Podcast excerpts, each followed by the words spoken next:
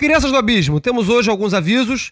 É, primeiramente, temos o curso, o workshop de magia cerimonial ministrado pelo Frater Aureus, que vem da Sérvia, especialmente para este workshop, que ocorrerá no final de setembro, nos dias 24 e 25. E também queremos lembrar que estão abertas as doações, estão abertas as doações. Vocês podem entrar no Calem, na página collegium.org.br. Façam as suas as suas doações e, e ajude a gente a comprar o nosso uísque, porque senão o programa fica muito chato. Obrigado e vamos com o programa. Crianças do Abismo, temos hoje alguns avisos. É, primeiramente, temos o curso, o workshop de magia cerimonial ministrado pelo Frater Aureus, que vem da Sérvia, especialmente para este workshop que ocorrerá no final de setembro, nos dias 24 e 25. E também queremos lembrar que estão abertas as doações, estão abertas as doações.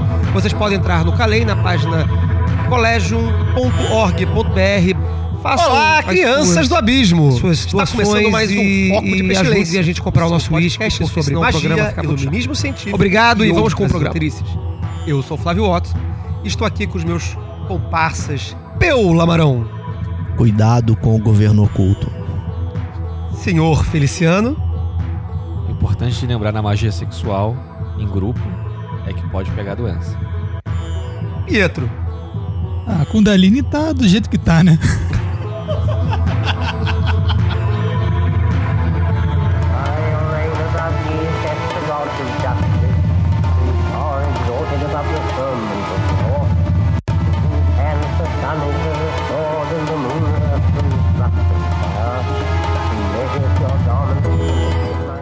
O Foco de Pestilência é um projeto do CALEM, Colégio Adlux et Nox, uma moderna escola de ocultismo preocupada com a divulgação do iluminismo científico no século. XXI.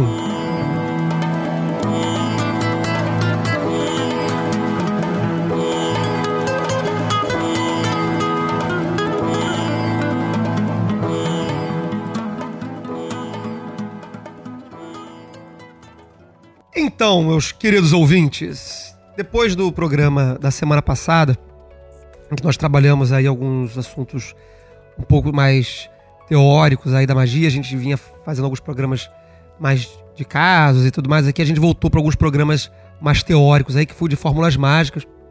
Foi um programa assim mais talvez um pouco mais denso, assim, e a gente vai dar uma continuidade um pouquinho nessa perspectiva da teoria mágica aplicada à prática sempre, né? A gente sempre tem essa preocupação da aplicação prática. E a gente fez um programa algumas, algumas edições atrás, alguns programas atrás, que foi o Elementos de Cerimonial Mágico, em que a gente trabalhou algumas atividades que ocorrem dentro de uma cerimônia, é, basicamente as ações de invocação e evocação, as vibrações de nomes divinos e. e. e. e. Qual foi a outra coisa? Foram três coisas, eu não recordo agora qual foi a terceira, mas enfim, não importa, não importa muito. A gente também já trabalhou outras coisas sobre cerimonial mágico sobre é, armas mágicas, mais. Um dos primeiros programas foi sobre isso. E hoje a nossa ideia é falar, enfim, do cerimonial mágico, da cerimônia mágica em si, né? Afinal de contas, o que que é a cerimônia mágica? A que que ela se destina, né? E qual o sentido da cerimônia mágica dentro do nosso fazer, que é a magia, é, especialmente hoje, século 21.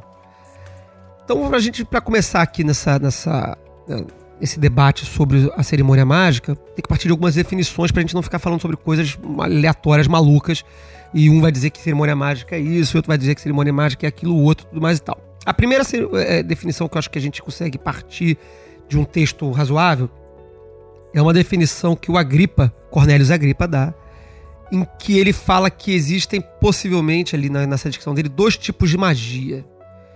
A magia natural, e a magia cerimonial. E ele vai falar que a magia natural é aquela que advém das coisas da natureza. Então vou pedir pro, pro Peu falar um pouquinho aí sobre essa perspectiva aí da magia natural pra gente depois fazer a oposição da magia cerimonial. É, eu acho que vale a pena. é, isso, isso é uma coisa complicada mesmo, porque já tá, a gente tá muito afastado na história dessas pessoas, né? Procurar botar a cabeça no, no- no paradigma da época, né? No- na maneira como as pessoas pensavam na época.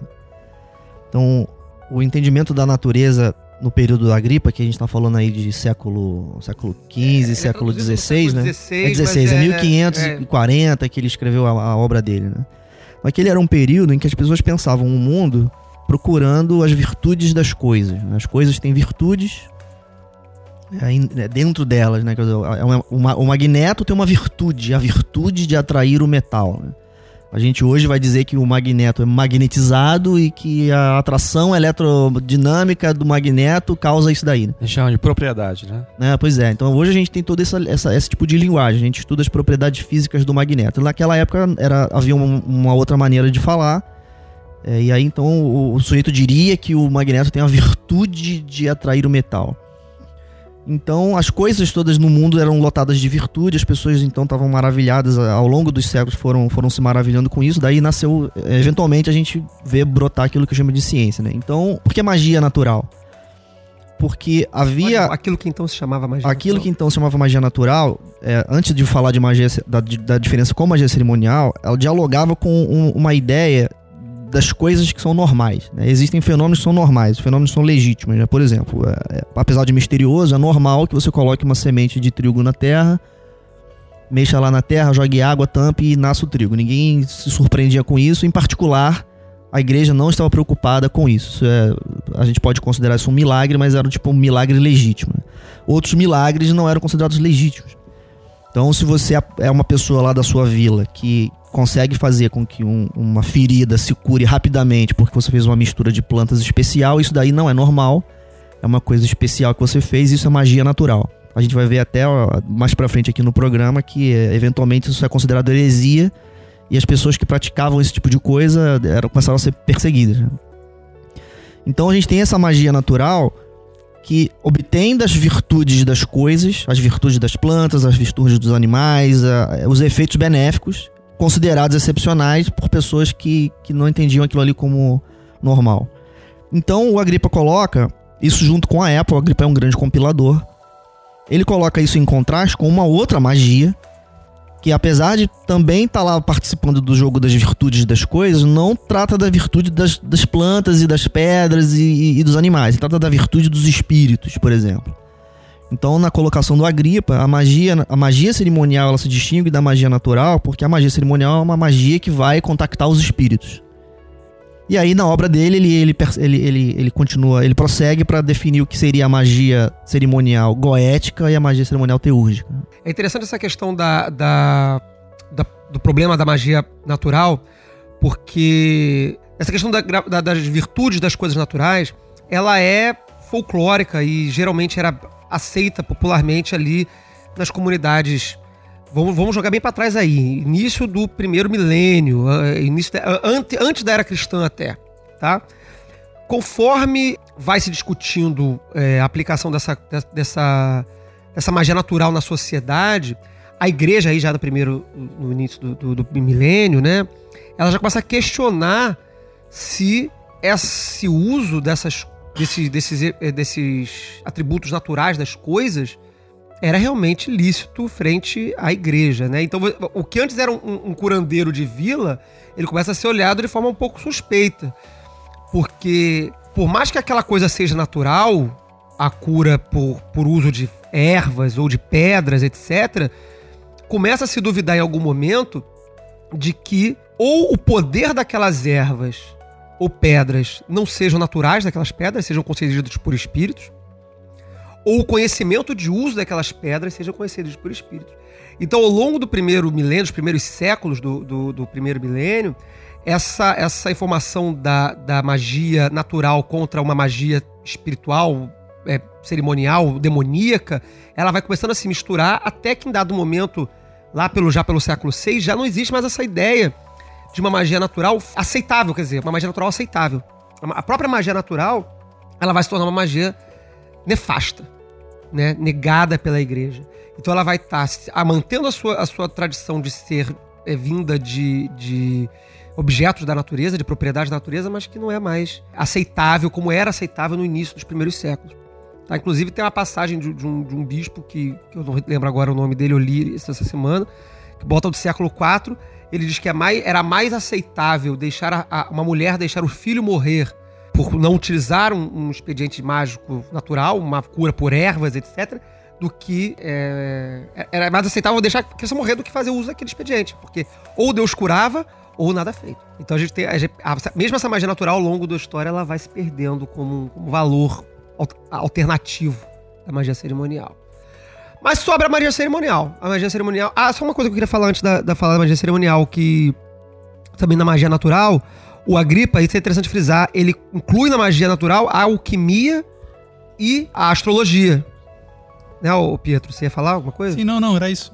Pra, você não esquecer que a astrologia tava nesse bolo aí do. Do- do- da magia natural, né? Porque tava lidando com aspectos da Coisas natureza, mundo. né? As coisas do mundo, a alquimia também tava lidando com a purificação dos metais, etc, etc, etc. The key of the rituals is in the secret word which I have given unto him. Vamos então teurgia e goécia. É, a gente, tem a, a nossa provocação com relação a essas coisas aqui, né? Uhum. A Goécia é a magia dos inimigos e teurgia é a magia dos amigos, né? Mas existe uma. A visão própria, né? São termos que já eram usados em Roma. O termo Goécia e o termo teurgia. Com essa conotação, Go- Go- Goécia tem conotação pejorativa, teurgia tem conotação positiva. Os termos, eles codificam já qual é a natureza desse ser pejorativo e de ser, e de, e de- ser positivo, né? A teurgia, a palavra teurgia, ela já implica uma coisa santa, né? A magia divina.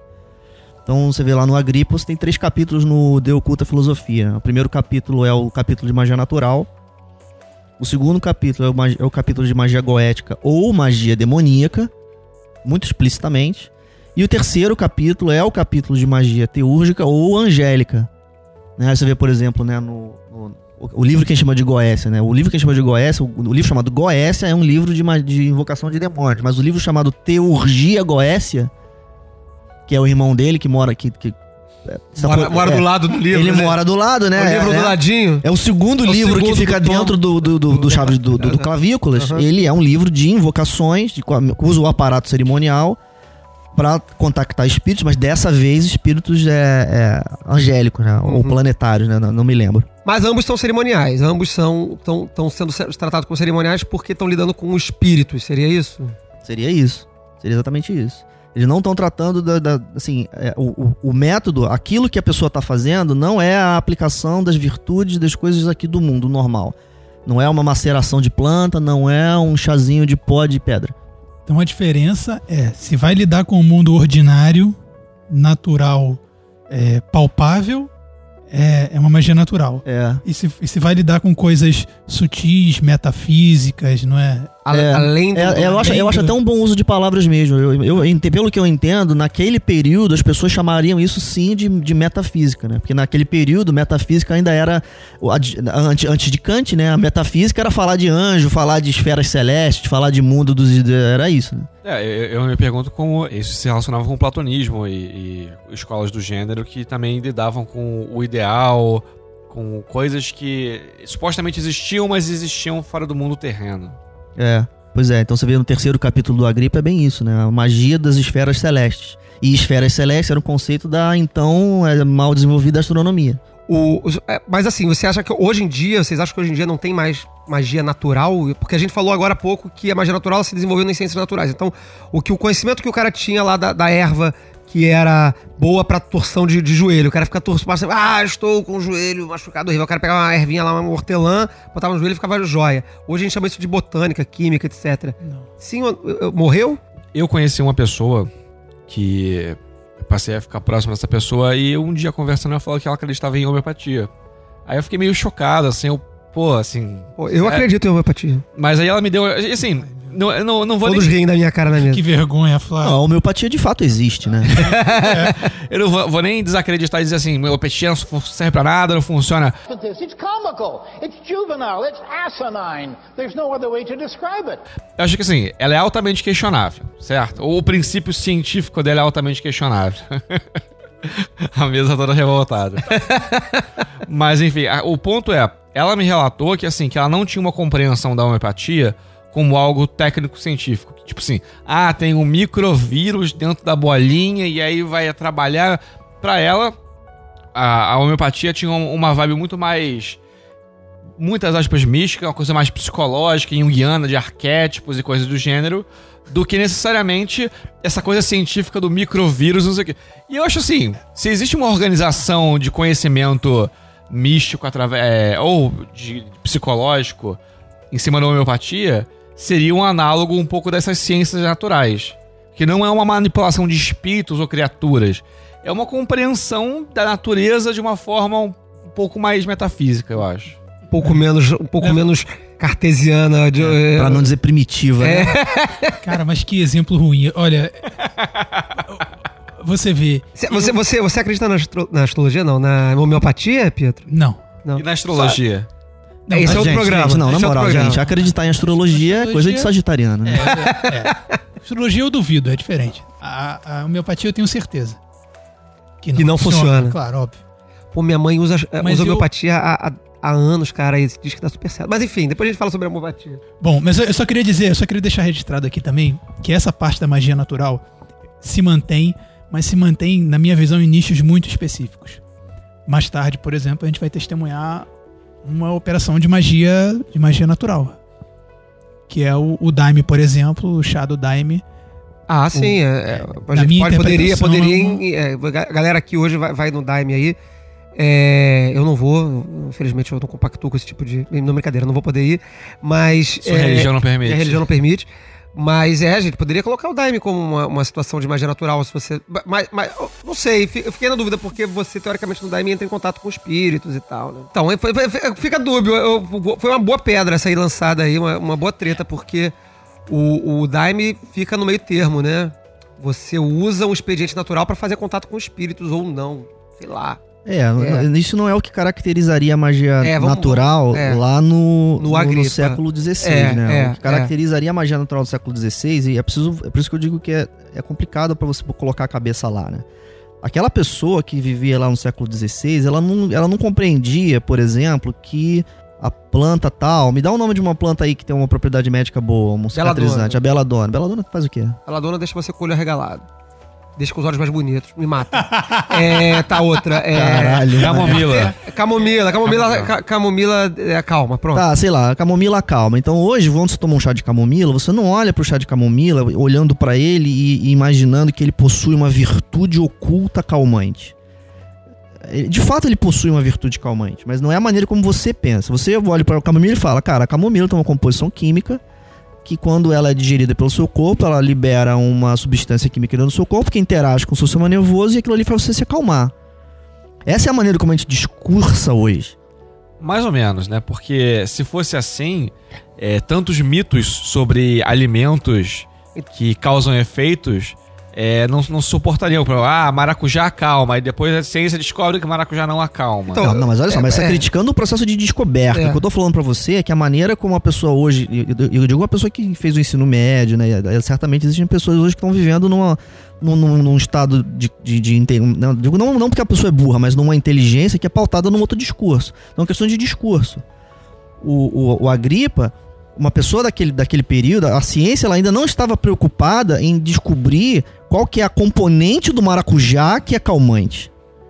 O maracujá é calmante porque ele é maracujá. É uma virtude do maracujá ser calmante. Tanto que depois vai virar um problema a questão de onde vem a calmância do maracujá. Exatamente. Aí É, você- é, o, o maracujá é calmante porque os espíritos habitam o maracujá e o maracujá torna ele um poder calmante, tá te afastando de Deus. Consequentemente, se você usa maracujá e não ora pra ficar calmo, você é Pois herege, é, exatamente. Então você vê a, a, a ciência ela vai se chocar com a religião naquele período, porque vão começar a surgir pessoas que vão começar a analisar o maracujá em laboratório e dizer, não, o maracujá é calmante, esse fato é natural. Mas, tá- mas tem uma outra pessoa que tá vivendo junto com você que diz, mas isso é um absurdo. Todo mundo sabe que o maracujá é calmante porque os espíritos estão imbuindo o maracujá de uma virtude oculta. Aí você tem uma ruptura social, coisa complicada pra caralho. Então por que, que eu digo que o seu exemplo, Pedro, ele é interessante sim, porque ele mostra essa ruptura. Você, Pedro, não acha que o Daime tem uma virtude oculta é, de causar um negócio. Você sabe que tem uma molécula, não sei o que, Tem a que ela é DMT digerida, não sei o que lá, que tem que misturar. com- Você sabe de tudo isso. Naquele período, a pessoa olharia pro Daime e diria sim, o Daime é uma coisa especial, mágica, que tem uma virtude oculta e que a virtude oculta do Daime é fazer você ter uma, uma experiência assim, assim, assada. Essa pessoa não pensa igual a você. É, eu acho interessante é, essa fala, assim. Primeiro, A gente não vai nadar, a gente vai numa cerimônia que tem ayahuasca. É, é, é verdade, não é daime. Ah, é importante É, frisar. É, enfim. Não é essa. É, mas eu tava pensando que hoje em dia existe um discurso muito parecido em relação a como a indústria farmacêutica age para tapar e afastar as medicinas alternativas. Não que eu acredite em medicinas alternativas, mas o discurso de quem está na medicina alternativa fala isso. Que na verdade o que eles fazem funciona por algum é, incremento místico e não necessariamente científico. E os outros que são cientificistas não respeitam isso e estão demonizando quem tem essa veia mais mística, mais metafísica. É, então isso é, isso é o, é, a gente, é, são camadas sedimentares da, da cultura ocidental aí. É, Mas de qualquer maneira, então, você vê, a diferença a, a magia cerimonial lá no século XVI, ela é pensada como aquilo que é magia, quer dizer, não é o normal. Né, eu bato um martelo na parede, o prego entra, sei lá, isso é normal, mas magia não é normal. Tudo aquilo que não é normal, não é lícito e vai ser eventualmente chamado de heresia, é, é magia. Aí tá, então tudo bem, mas tem, mas e magia? O que, que é magia? Então tem a magia que é a aplicação da virtude oculta das coisas nesse sentido mais direto, fazer chazinho, fazer pomada e tal, e o cerimonial mágico. E o cerimonial mágico envolve falar com os espíritos, falar com né, os demônios e tal. The key of the rituals is in the secret word which I have given unto him. Eu, só queria fazer, fa- trazer a, a última treta do, do- da magia natural, antes da gente entrar de só lá na magia cerimonial, que eu perguntei essa questão do que, que vocês acham da magia natural hoje em dia, que a gente não trabalha mais com as virtudes ocultas das coisas, e exceto aquelas pessoas que não, não, não têm o conhecimento mesmo científico do- do- do- da nossa época. É, mas eu discordo, eu acho que a gente tem um- uma grande massa de pessoas dentro do nosso meio mágico que tem uma herança nova era fortíssima que carrega seus cristais, que acredita que o cristal vai purificar, que a propriedade energética do el- elas até vão vestir o discurso com uma ciênciazinha pra validar o discurso dela, né? Que o cristal guarda, só que é uma pseudociência muito louca que não sustenta lugar nenhum. É, é que o cristal vai ter uma possibilidade, uma questão elétrica qualquer, que o, o- vai botar a sandália do- do- dos magnetos X pra poder fazer os, os chakras circularem. Eles vão, vão fazer uma série de, de artifícios naturais, de pedras, de chás, de ervas, de, de materiais é, da natureza para um processo espiritual. É, o próprio consumo do chá, você não consulta qual o chá adequado na Wikipédia sobre chá. Você vai no mundo verde e fala assim, "Não, então, qual é o chá bom aqui pra arranjar um emprego? assim, Incenso, no gente. pé?" Incenso, incenso. Você vai na loja de, de macumba, vai comprar incenso, tem lá incenso pra chamar dinheiro, incenso pra arrumar a vida amorosa, incenso pra, pra limpar o ambiente. É, maluco, aquilo ali é um incenso. O cara pegou uma resina natural e queimou e falou: "Ah, esta resina possui uma propriedade oculta tal que chama dinheiro. Pois é, esse é o tipo de conhecimento. E vai ser interessante quando a gente tiver com, com gravando aqui de novo a questão da, da ciência em breve, né? Uhum. É o tipo de conhecimento que era conhecimento normal no Sim. período, né? A pessoa achava que a raiz da planta tal, é, que, que tem uma aparência de, de órgão sexual masculino, ela cura impotência porque ela possui a virtude oculta de curar impotência. E aí, o, o, né, o, o, o então cientista daquela época, que, era uma pessoa como a gripa, especularia que isso se dá por uma, por uma conformidade, né? É, uma ela similaridade, tem uma ela, por uma similaridade nesse caso. Aí tem, tem os estudos do, do James sobre isso, né?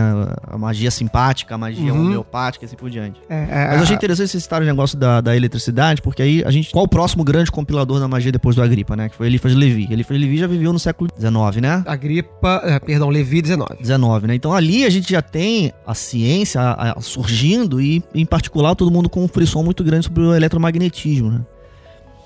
Vê, Mesmer tinha acabado de, de, de, de trabalhar na, na França e, e mostrar resultados incríveis. Então você tem o Eliphas Levi re- falando com uma, no- com uma nova linguagem. Né? Você vê a linguagem do Levi, que é a linguagem do plano astral, ela é uma linguagem do, do, do, do- eletromagnetismo. né? Naquele período as pessoas elas acreditavam que a onda eletromagnética ela possuía um meio físico.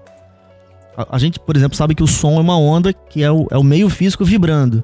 Naquele período ainda não havia sido descoberto que a onda eletromagnética não possui meio físico.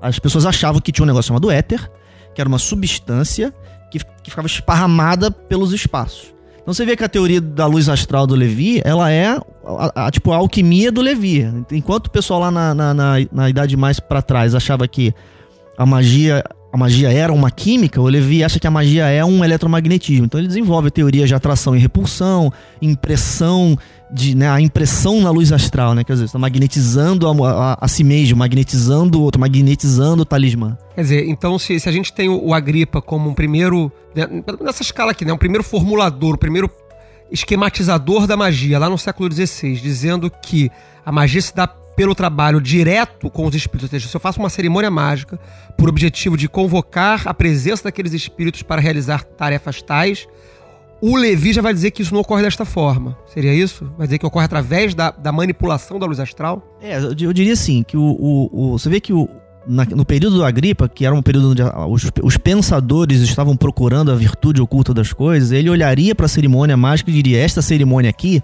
sendo isso aqui que ela é, ela possui a virtude de contactar os espíritos. É uma virtude desta cerimônia. Então você vê que hoje, por exemplo, a gente tem uma liberdade muito grande de mudar uma cerimônia mágica. Naquele período isso era um absurdo total. Se você errasse um pouquinho a areinha do chão, não ia dar certo. Porque aí mudou a cerimônia, ela não tem mais a virtude oculta. Ah, no, você, você não encontra mais isso num autor como Eliphas Levi. Por mais que ele diga para você que você tem que obedecer à forma da cerimônia, ele não vai dizer para você que a cerimônia possui uma virtude oculta. Ele vai dizer que a cerimônia possui a, a, virtude de provocar efeitos na luz astral, e aí a luz astral, que é o meio é, é universal da magia inteira, ela vai então se movimentar assim, assim, assado, e aí tem que ir lá perseguir o Levi para entender que é difícil. Maravilha. The key of the rituals is in the secret word which I have given unto him. Bom, e aí então, já estamos aí no século XIX falando de magia cerimonial, o Levi vai dar essa chave aí da luz astral, mas a gente não mantém essa fórmula de luz astral por muito tempo, né? Rapidamente aí no final do século XIX já começa a se mudar o pensamento disso aí e tem uma passagenzinha vamos pular disso agora, que seria a Golden Dawn, mas eu acho que o terceiro grande formulador da magia cerimonial seria o Crowley. É, depois que ele meteu o pé na porta da Golden Dawn, sim, né? Botou o bloco na rua. Porque eu acho que a Golden, por que eu tô pulando a Golden Dawn? Porque eu acho que a Golden Dawn o que, que, eles fizeram? Eles pegaram todos aqueles manuscritos que, na verdade, a gente está falando aqui até, que são os, os, os, a Clave com Salomão, etc. Vai pegar todos os autores do, do, do, dos séculos anteriores e vai trazer aquilo para eles, mas eles não vão necessariamente reinterpretar aquilo ali, eu acho. Eu acho que eles não reinterpretam, eles estão eles estão à luz do, do Levi fazendo aquelas cerimônias e, e executando aquilo ali. Eles não estão muito questionando não, eles, aquele processo. Olha só, eles, eles sistematizam. Sim, sim, eles sim. Eles sistematizam de um jeito e simplificam a ponto de qualquer pessoa poder participar. Sim, eu acho que a gente até vai ter a oportunidade de falar sobre isso mais pro final do programa. Mas eu acho que eles sistematizam, mas eles não reelaboram o, o que, que está acontecendo ali.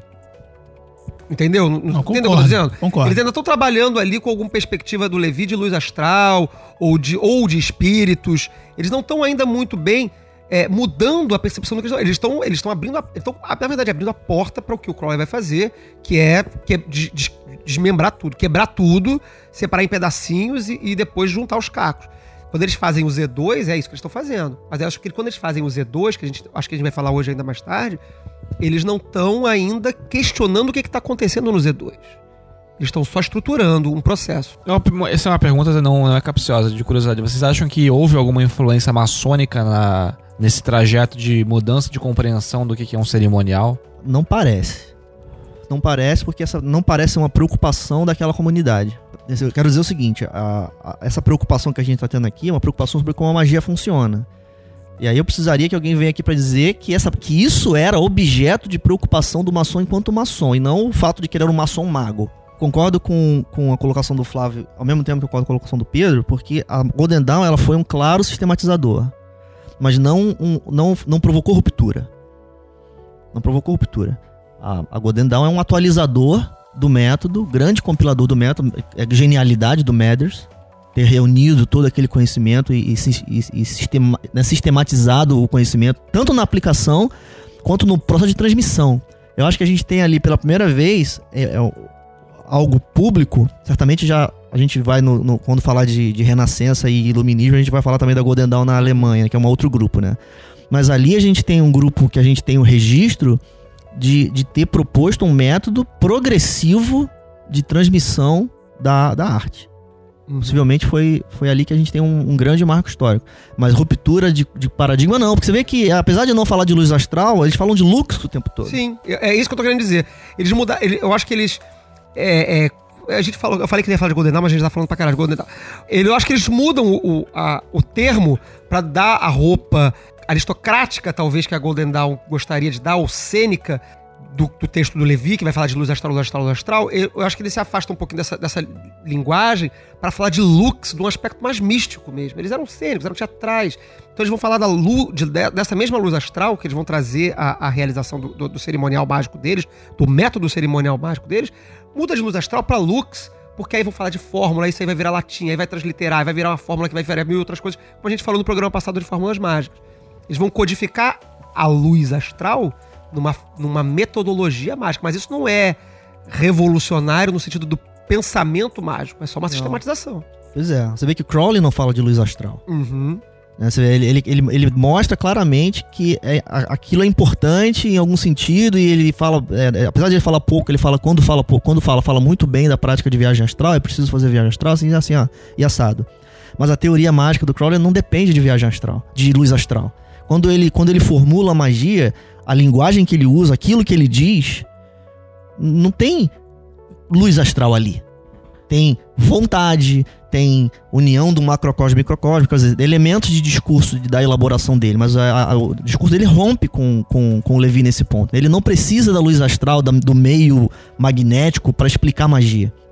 É, mas é, é importante ressaltar que o Crowley ele já parte de um ponto inicial em que ele já considera que, você, que isso já é comum a você num, num certo texto, num certo contexto daquilo ali. No Magic, não. No Magic ele parte do zero e fala que Magic é pro açougueiro, pro padeiro, pro banqueiro, né, pra, pra dona de casa. Agora, em todos os outros textos, por exemplo, no- nos rituais lá do no Rubi Estrela, lá, ele não fala trace o pentagrama no astral, não. Ele fala projete o pentagrama adverso. É porque são instruções, né? É, então, Sim, ele- mas já tem um contexto, assim. a- a- na minha visão, o Crowley explica isso porque ele já pegou o bonde andando já de, de mais da metade do caminho pra frente. Eu acho curioso que o, o Crowley tinha esse apego tão, tão grande na trajetória dele sobre, em relação à ciência, ao iluminismo científico, mas ao mesmo tempo ele se libertou dessa herança do Levi pra falar assim: não, isso aqui é um conceito filosófico, que é isso aí. É mágico filosófico. Não é um conceito científico que eu tenho que explicar com uma eletricidade, alguma coisa assim. Pois é, é, é por isso que eu quero falar. é Por isso que eu tô usando a palavra paradigma aqui, que é uma palavra difícil, né? A palavra paradigma é complicada, né?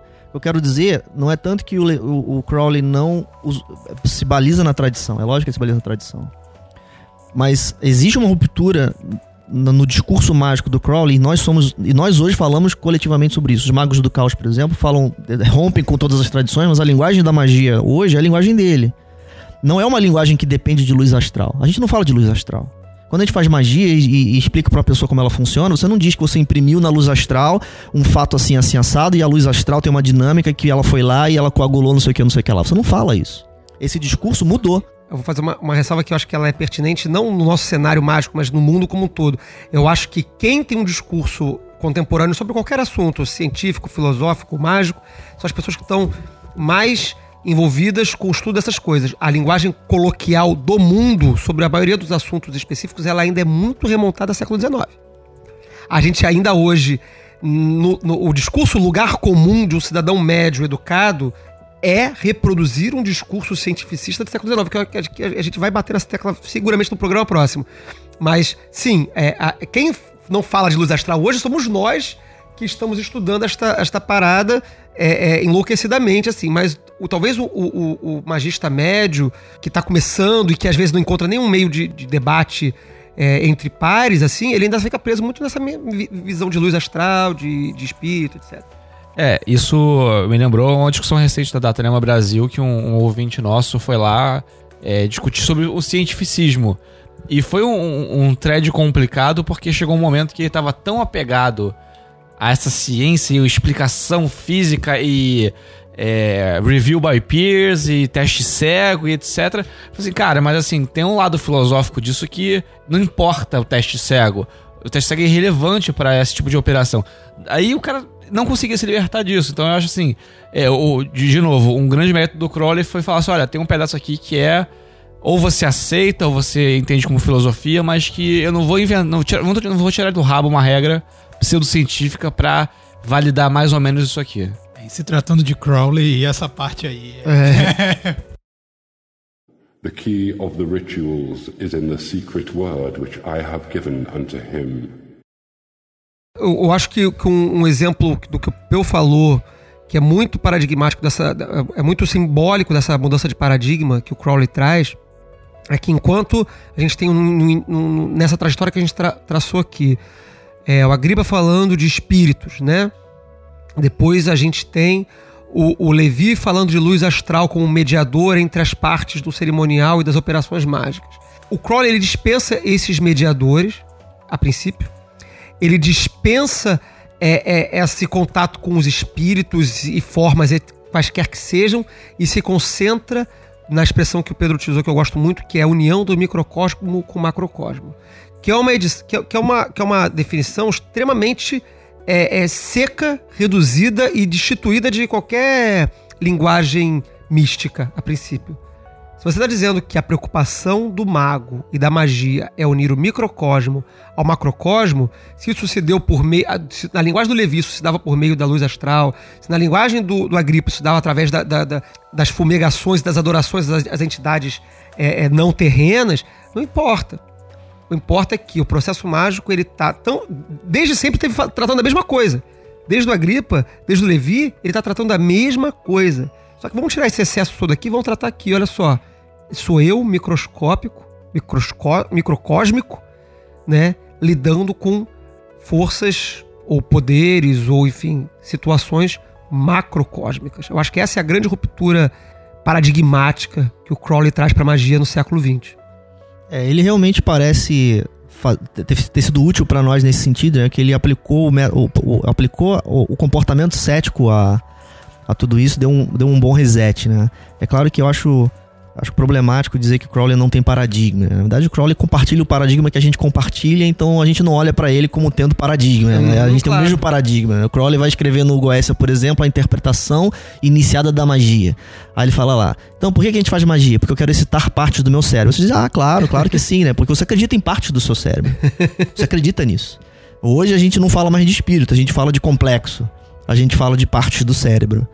É, então, que a- que a- Consciente. é, pois é, não, é, é claro que a magia lida com o subconsciente. Você pega um, um mago mais ou menos educado, da vanguarda, ele vai dizer, ah, óbvio, a magia lida com o inconsciente, é óbvio. Assim, É. claro que é óbvio. O Levi achava que existia a luz astral, pra ele isso era óbvio. Pra gente, a gente acha que o inconsciente existe, então pra nós isso é óbvio. Seria então a psicologia, o contemporâneo, o, o- o- o- a, a ciência contemporânea da magia cerimonial antiga, assim como a gente falou que a magia natural ela evoluiu para as ciências naturais, então a gente tem a botânica, a astronomia, a química, a geologia como descendentes da magia natural. Seria a psicologia a descendência contemporânea da magia cerimonial? Tá aberta a votação aí. Tá bom, Cada um tem 10 minutos para expor o seu Ah, parecer. eu vou deixar. Eu quero a minha parte nos comentários aí do podcast. É, A não, não, não, não- não vamos responder essa treta. Então, eu tenho, não, eu tenho uma Vai, vai, vai, vai. Então manda ver. Eu acho que isso aí não, não tem nada a ver, não. Aí, aí, aí. Eu, eu discordo veementemente dessa Tá, então- abordagem Então discorda. psicológica, é, que são parte do meu cérebro que eu não conheço. Pode ser isso? Pode. Mas. Então não é tão veemente a sua discordância. Assim. É Não, discordância não, não é, não é que seja veemente. É que, é que o aparato cerimonial ele se manteve ao longo da linha do tempo, mudando de acordo com o grupo, e na minha visão, esse, esse cerimonial que a gente está falando, essa cerimônia mágica, mística, se sedimentou nas diferentes interpretações das religiões. E todas as religiões é, têm um, um- um tipo de, de cerimônia ou de ritual específico para alcançar determinadas coisas.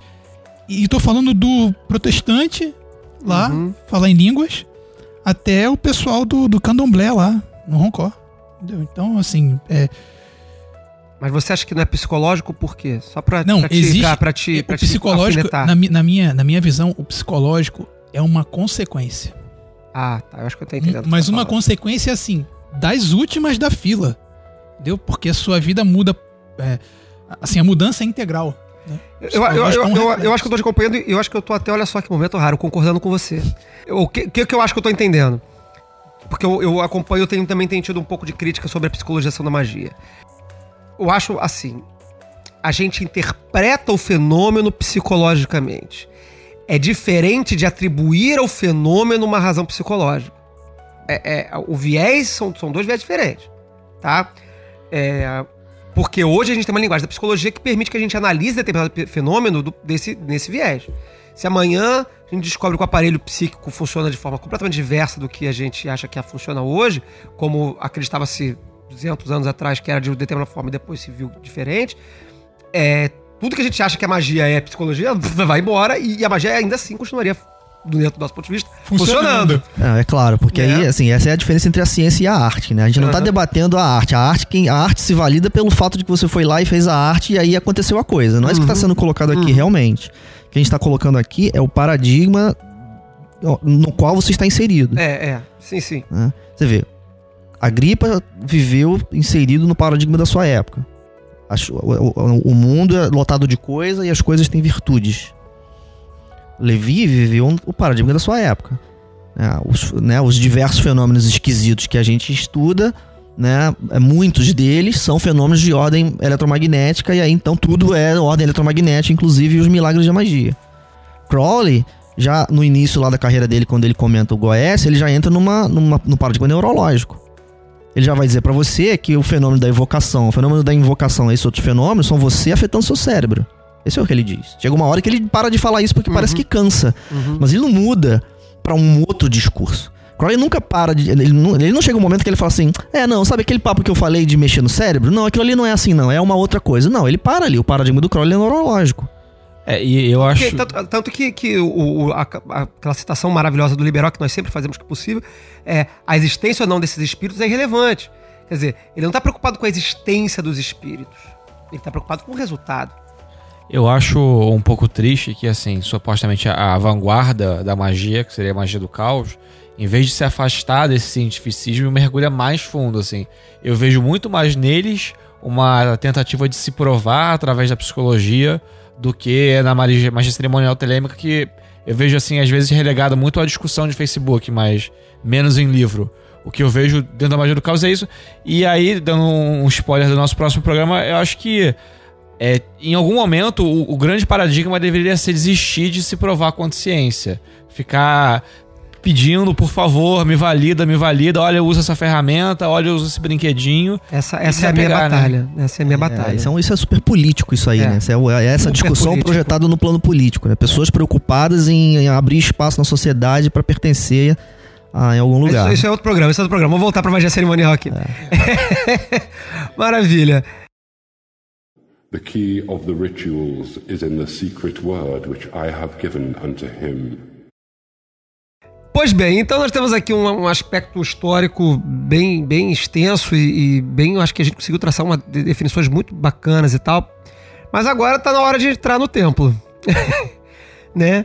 A gente tem aí é, a principal herança de magia cerimonial do, do século 20 e 21. Acho que a principal herança que a gente traz com paradigma é, é, metodológico no sentido de, de, de, realização de uma cerimônia é a Goécia.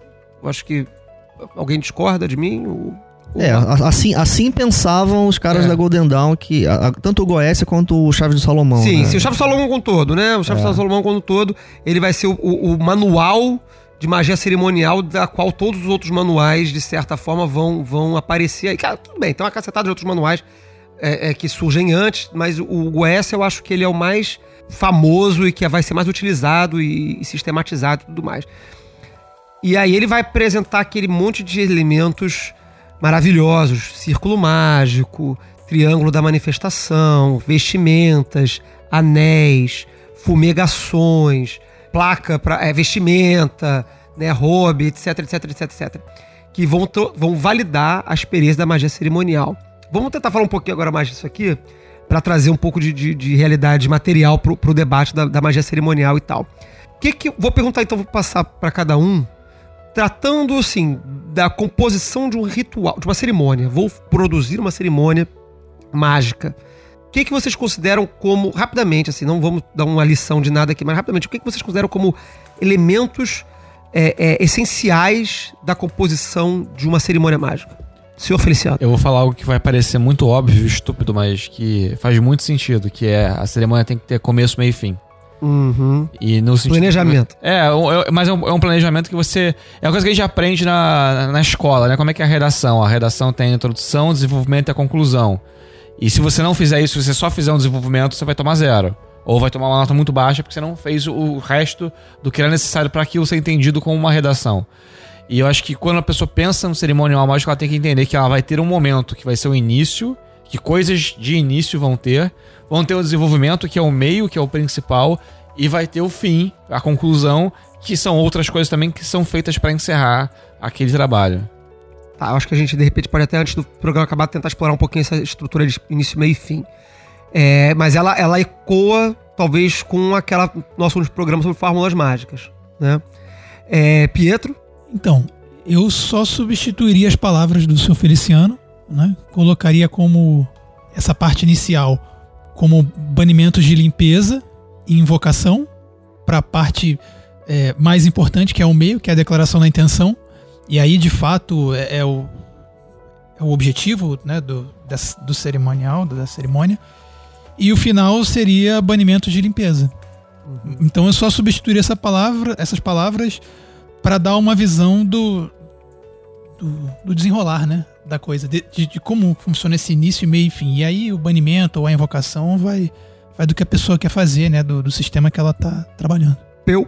É, quando a gente tá falando de uma arte, né, é muito difícil de, de- de extrair da arte um- o genérico. né? Isso, ela deixa de ser arte, aí vira ciência, né? A ambição da ciência é, é extrair do- dos concretos os universais, né? Então, assim, eu não, eu não, não saberia dizer qual é, quais são os universais nesse caso. Mas a gente tem muitos exemplos de cerimônias que vão, que fundamentam o que, o que seria então a tradição da arte mágica ocidental, né? Quer dizer, da onde, quando vamos, vamos supor que você vai transmitir a arte mágica cerimonial para alguém, materialmente. O que você vai fazer? Você vai fazer uma cerimônia com essa pessoa para ela ver o que, que é. O que, que seria? Que, quais são, quais são as, as cerimônias que à nossa disposição? Ah, hoje a gente tem várias, na verdade. A gente tem as- os clássicos grimórios europeus, como o Goécia, o, o, o Clavículas do Salomão, as Uhum. pequenas chaves de Salomão, que tem o Goécia o Teurgia Goécia. E, o, e os grandes chaves de Salomão, né? o livro não chama isso, né? É, é, chave, chama Chaves de Salomão, Chaves de né? Salomão. Pois é. Tem a edição nova aí no Brasil agora, bonitona, né? da, Penumbra. né? Penumbra. Então esses dois, esses dois livros, eles contêm métodos tradicionais de cerimônia. De, acordo com isso que a gente conversou hoje, houve um tempo em que as pessoas achavam que a, que a virtude estava nos detalhes da cerimônia, que você podia errar um detalhe e falhar. Hoje a gente já sabe, tanto por experiência, na verdade, a, a nossa experiência mostra e o nosso paradigma ade- se adequou a isso, e o realmente não, os, de- os detalhes não são, o, de- né, o- a- tipo, o círculo não tem que ser um círculo perfeito, ele pode ser meio oval, não tem problema. A gente Claro sabe não que precisa ser de ouro, ouro mesmo, né? Pois é, a gente sabe hoje que, esse, que a virtude não está aí.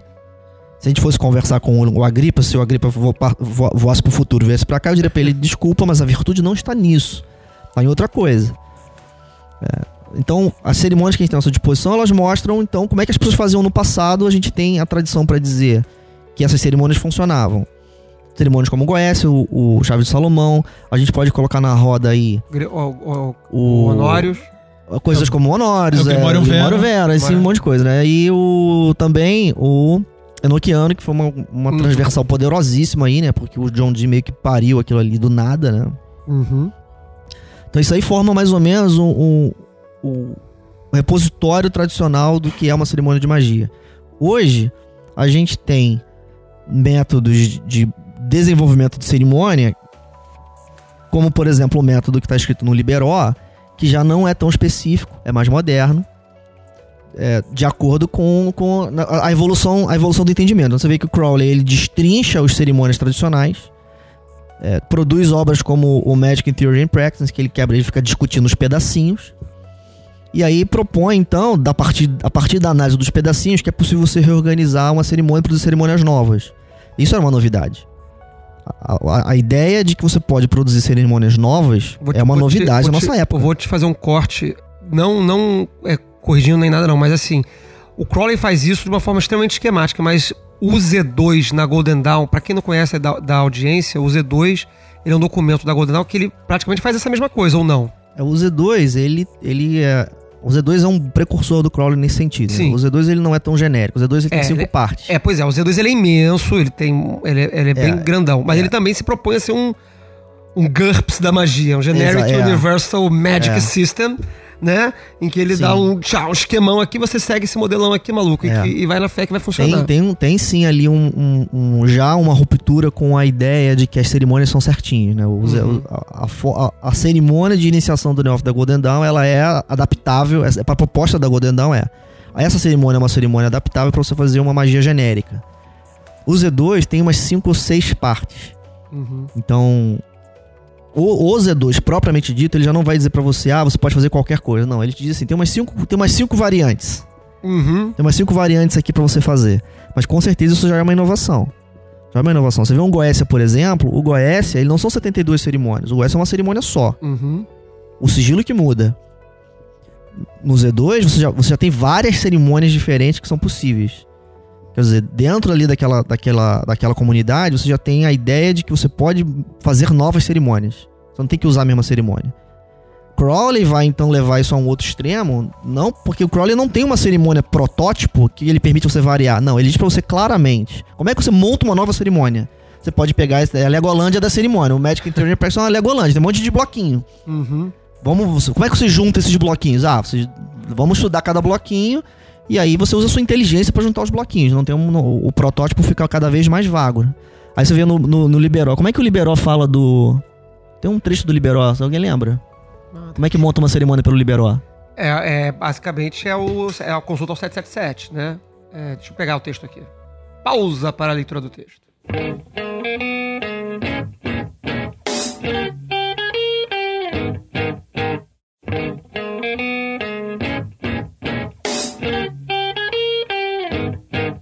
É, então, é, no, no Liberó, o esquema de magia cerimonial proposto pelo Crowley no, no Liberó é, não é nenhum esquema.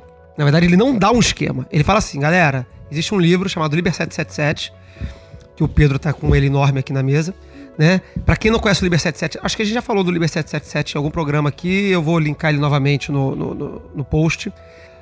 Que é o nome impronunciável. Pronuncia o nome aí do, do livro, Pedro. Só, só vou zoar não, com não, você. não, Lê- não, lê- não, lê- não, não, prolegômena simbólica, Ah, isso eu ad também sei. não sei o que, não sei o que lá. Vai, então vai lá. Ó, prolegômena simbólica, ad systema septico mystic via explicando e fundamentum hieroglífico santissimorum ciência summe. intimamente conhecido como Liber 777, porque é um nome que o Crowley tava de sacanagem quando botou esse nome, ele queria zoar todo mundo.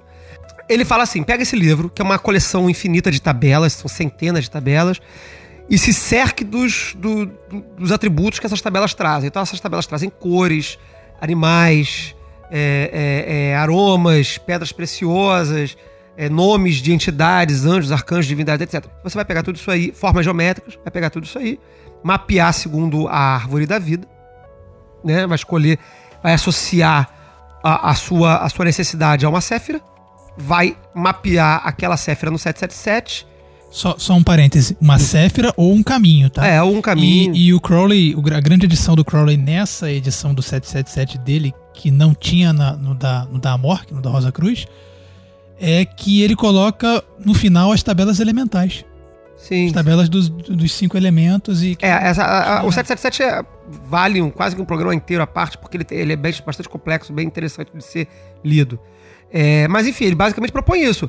Se cerque disso aí. Ele, ele até coloca no, no Liberó é uma coisa muito engraçada aqui, né? Ele fala pra decorar uma porrada de tabela, buscar as colunas tais e tais, as cores, o- o- as formas geométricas, os nomes dos anjos, etc, etc. Aí ele vê assim: você deverá preparar seu local de trabalho de acordo. Num círculo tal, deve-se colocar uma estrela de tal forma, de acordo com as, as formas e cores que você encontrou no 777. É, o sigilo do espírito você vai encontrar no livro do Cornelius Agripa. E, e ele vai jogando essas coisas assim. E aí, é, não iremos aqui descrever todas as preparações necessárias para o ritual, pois o estudante as achará em várias obras, das quais a Goetia talvez seja o melhor exemplo. Pois é, então você vê, a- a- enquanto, enquanto né, nossa ciência estudada e filosófica, a gente realmente conhece aí os, os bloquinhos da Legolândia da magia, estudou a- o significado oculto de cada uma das armas, mas a arte, enquanto objeto de tradição, ela está codificada nesses livros. Uhum. Então, vamos supor que a gente estivesse falando pra pessoa, ah, mas eu quero fazer magia, eu queria fazer uma magia minha aqui, eu não sei como fazer. Assim, nessa arte como em qualquer outra, a, a dica básica é, cara, pega lá o antigo, dá uma lida no antigo e dá uma mexida nele. É, ele continua dizendo: tais rituais não deverão ser simplesmente imitados. Ao contrário, o estudante deverá fazer nada em um assunto que não entenda. Olha aí, fazer, fazer, fazer, estudar, estudar, estudar. Claro. não deverá fazer nada em um assunto que não entenda. Porém, se ele for capacitado, encontrará sua própria base ritualística mais efetivamente do que aqueles rituais completos desenvolvidos por outras pessoas. Pois é, mesmo numa definição tão vaga como essa, você já vê elementos de, de, de tradição, né? Por exemplo, ele fala sobre fazer um círculo, fala sobre colocar uma, uma Velas e cores. velas e cores e uma estrela dentro. Uhum. Né? Isso é um elemento comum de todos os rituais que a gente recebeu aí do passado. Né? Então você vê que ele, isso ele se dá o trabalho. Isso ele não se incomoda de dizer. É porque ele tá se inspirando no, no Goécia, né? Que vai É. ter um círculo, e vai sair toda uma ideia de círculo de proteção, de- desse círculo estar preenchido dos elementos a- adequados ao ritual, esses elementos esses. Pra quem tá irritado aí que a gente tá falando e não tá ensinando nada, é que vocês não estão sacando que a gente tá falando coisa importante pra caralho aqui. 777, o cara vai lá, hora no 777, o, a linha equivalente ao que ele tá. no intento que ele tem, aí daí vai um conhecimento de, de cabala rudimentar pra poder encontrar isso aí lá, mas. E recheia o cerimonial dele desses aqueles elementos. O que ele tá falando basicamente é isso. As cores, o número de pontas que a estrela vai ter, a quantidade de velas, as cores das velas, os deuses que vão ser cla- conclamados ali, está tudo normatizado num, num- livro de tabelas. É. Então você vê que essa é a, essa é a forma, dentro nesse, nesse momento, essa é a forma da cerimônia. Ela, ela já está mais abstrata do que no passado, mas ela possui forma. Ela tem essa forma, a forma dessas tabelas, relações tradicionais e, um, e, um, e ainda um esqueleto de cerimônia. Tem um círculo, tem uma estrela, tem um altar, tem essas coisas todas. O que ele não dá é o, é o, é o princípio, meio e fim, né? É, aquilo assim, ele, ele, já, ele já esvazia, ele já esvazia o método dos, de, de muitos específicos. Por exemplo, nessa cerimônia que ele descreve no Liberó, ele não, ele não, ele não diz põe um triângulo. Ele não Uhum. diz isso. Ele diz põe um círculo. O círculo ele diz, mas o triângulo ele não diz. Uhum. Então ele já, ele já deformou um pouco a cerimônia, porque, ele, porque aqui a gente já aceita que a cerimônia varie muito. Diferentemente do passado. O passado a cerimônia tinha que ser muito certinha. A pessoa entendia que para que ela funcionasse, tinha que ser certinha. Hoje a gente já entende diferente. Acho que a intenção do Crowley ali, isso me ocorreu agora, a intenção do Crowley é que a, cada estudante de magia seja o seu próprio autor de magia.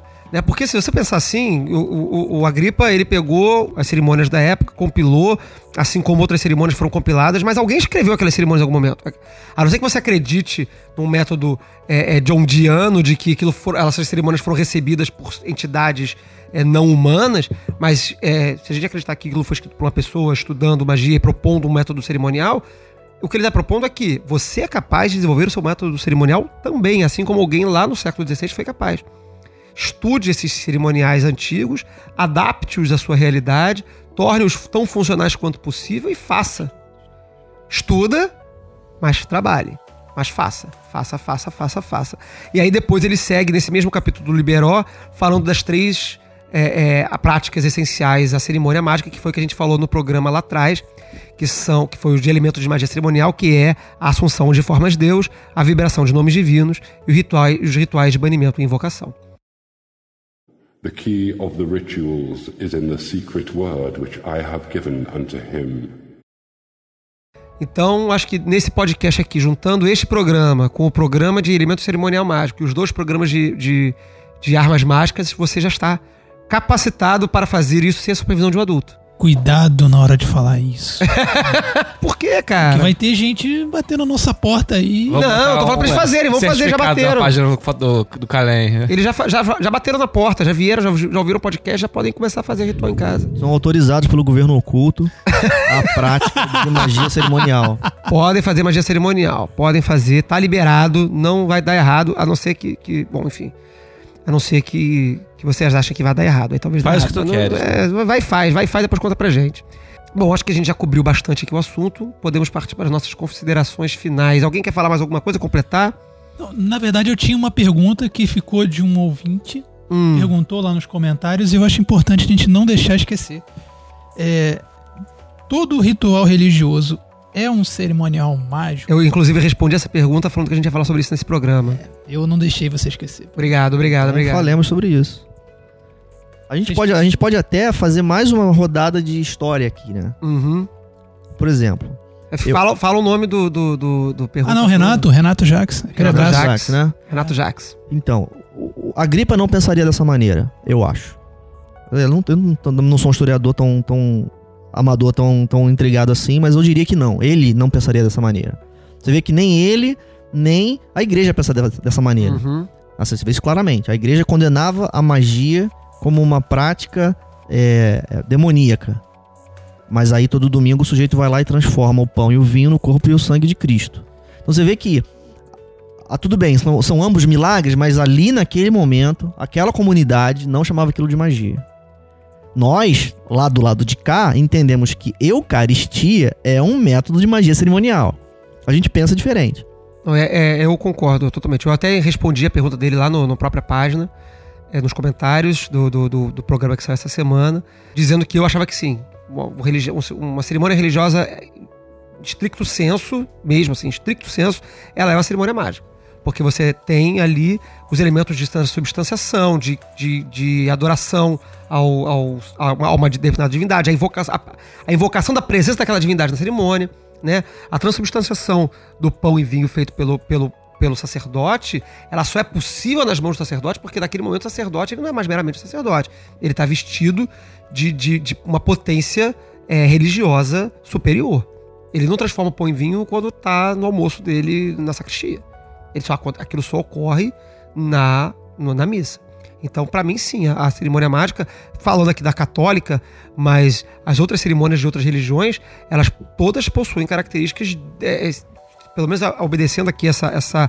As três definições, talvez, que a gente falou: trazer a presença de espíritos não terrenos, a manipulação dessas forças não naturais e a união, principalmente na leitura do Crowley, do microcosmo com o macrocosmo, todas elas eu acho que trazem de alguma forma. É, eu queria trazer aqui uma bola, mesmo estando no final, que é o seguinte: uma cerimônia de casamento não religioso. Ela é só uma repetição de atos porque socialmente tem essa demanda? Ou você repete aqueles atos daquela forma porque você quer se conectar com algum ideal não físico? Mas você tá- você tá perguntando pro casal, né? Você tá perguntando pro casal. Casal, Você, você, acha que acha pontualmente que... do- ou você acha que isso, é, existe uma compreensão coletiva? Porque eu acho que é, não, não, não varia de casal pra casal. Você acha que toda cerimônia de casamento ela invoca um- um- uma força é, egreco- egregórica Acho. da magia acho. da, da- da- da- da- do Da magia do casamento? casamento, a Magia do egrégora do casamento. Ah, que fofo, cara. Cara, É, não, olha, eu, seu eu. Feliciano, seu Feliciano, eu não sabia que você era tão romântico, desse Romântico. jeito. Olha, é, chegou Não, eu acho que o casamento, o casamento ele é o Lindo, ritual. né, cara? Muito É, é, lindo. o- o- a cerimônia do casamento ou o funeral, tá? A- a- pesquisem, estudem. Aguardem. Meditem sobre isso. É, aguardem. É, aguardem o funeral em breve. É, mas me- meditem sobre, meditem sobre as similaridades entre o casamento e, o e as cerimônias funerárias. Elas têm, possuem muitas sim- similaridades. Mas é, eu acredito que a- o, o casamento e os ritos funerários, hoje em, dia, hoje em dia, se você tirar eles de um contexto religioso, eles têm um valor de ritual no sentido sociológico da palavra ritual, que é uma repetição de, de ações por uma validação da sociedade. Eu não, eu não, não acredito num poder mágico no sentido que a gente trabalha com magia. Tá? Eu acredito que eles têm um poder social de outra esfera, mas mágica, mágica, a grégora do casamento que vai manifestar ali, não. Se não fosse assim, as pessoas, sei lá, não se divorciavam, não, ou sei lá, vai- haveria uma proteção ou um efeito. Tá fraca essa magia, tá muito fraca. É, mas aí a gente vai entrar na discussão de como é que tem mago gordo e mago pobre, né? É, mago, mago Você que não você é tá gordo e mago que você é casa. você é gordo e pobre e é mago. Não tô achando ruim isso aí.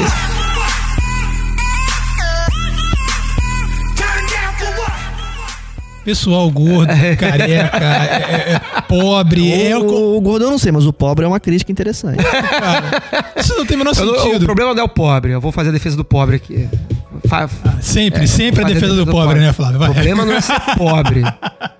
Sempre defenderei. O problema, é ser, pobre. o problema é não ter estrutura. O cara pode ser pobre e ter estrutura. O cara pode não ter nada na vida, ser pobre economicamente falando, mas tá de boaça vivendo isolado na puta que pariu lá sendo mago. Não. Eu acho que isso não é condição de sucesso. Condição de sucesso é a estrutura. É, Estrutura- parece correto, é. Só, só para responder aqui a questão, é, no meu entendimento, todo cerimonial religioso, toda cerimônia religiosa acaba sendo uma cerimônia uma cerimônia mágica num certo sentido. O casamento, quando você tem as pessoas imbuídas lá da, daquele ritual, você vê, tem- existe uma ritualística ali. A maioria dos casais não se separa, tá? Não? Não. A maioria dos casais casa e fica casado. É, jura isso? Ah, eu vou querer essa estatística. A Eu, eu não vai, conheço. vai, vai, vai surgir nos comentários com Eu, certeza. eu, eu só conheço de casal casado meus pais. E, sei lá. Aí eu conheço casais casados, sim, mas. É, ca- não, eu, eu, eu tô Pra casado, dizer- mas eu casei há um ano. Pra dizer meus que pais estão pra casados que são todos, eu já. já Não, não, não. A imensa maioria, obviamente, assim, a, maioria permanece casada. Parei, eu, vou, vou, É, vou- vou- eu, eu não tenho esse vamos dado. colocar- Vamos colocar isso em xeque no- nos É, comentários é, depois. vamos chamar, chamar, a agência, a agência Lupa Comentários. pra comentar. O, Ibope, por favor. Não, IBGE, por favor, vem a mim. vou fazer a É. estatística de casamento versus divórcio no Brasil aí. Como é que funciona aí? Então, essa, essa é a minha opinião. Só, isso, assim. É, de fato, é, é uma cerimônia constituída, com início, meio e fim, é, com a interpretação da roupagem da religião, mas. Mas quando ela não é religiosa, a pergunta do, do, do não, quando ela não é religiosa. Aí é aí só- a pessoa separa, né? Aí, não, não, não. O não, é a bênção não, de não, não, Deus. é só uma convenção social. o que Aí Deus uma- une, o homem não separa. É. É. Bem, Flávio, tá Então bom. tá. Que Deus une, o homem não separa. Eu não né? casei, eu não casei com bênção de divina de Deus, não. Por muito pouco não foi uma drag queen que me casou. Min- mentira, mentira que houve Eucaristia, houve a comunhão dos elementos e eu testemunhei. Então tá bom. Tá Bom. garantido, tá safo. Tá safo. safo. Eu Eu não me vou me fudi. divorciar. Foi eu que me fudi. Não É, fiz, me não fudi. fez, se fudeu, arrumou um divórcio. É, então, tá bom, galera. É, acho que agora sim. Tá? Alguém mais quer acrescentar alguma coisa? Mais alguma pergunta? Não? Todos já se despediram adequadamente? Queridos, ma- muito obrigado pela participação de todos mais uma vez. Espero que, que, que tenha sido suficiente, bastante pra galera aí se, se capacitar, sério, de coração mesmo. Acho que com, com esses três programas, quatro programas, porque o de Armas Mágicas é duplo, é, existe muito elemento técnico que, que junto de, de materiais aí que a gente também linka e tudo mais, capacita vocês de verdade a fazer, começar a fazer magia sem medo. Assim. As pessoas têm muito medo, a gente fala muito sobre isso. Medo de fazer magia. Não precisa ter medo. Se você tem medo porque você não sabe o suficiente, acho que agora você já tem aqui, quase no que a gente já conversou nos últimos programas, conhecimento básico para apenas, ao menos refletir sobre a prática da magia, seja ela cerimonial ou o que quer que você queira fazer. Obrigado a todos, forte abraço à audiência e vocês aí e 93.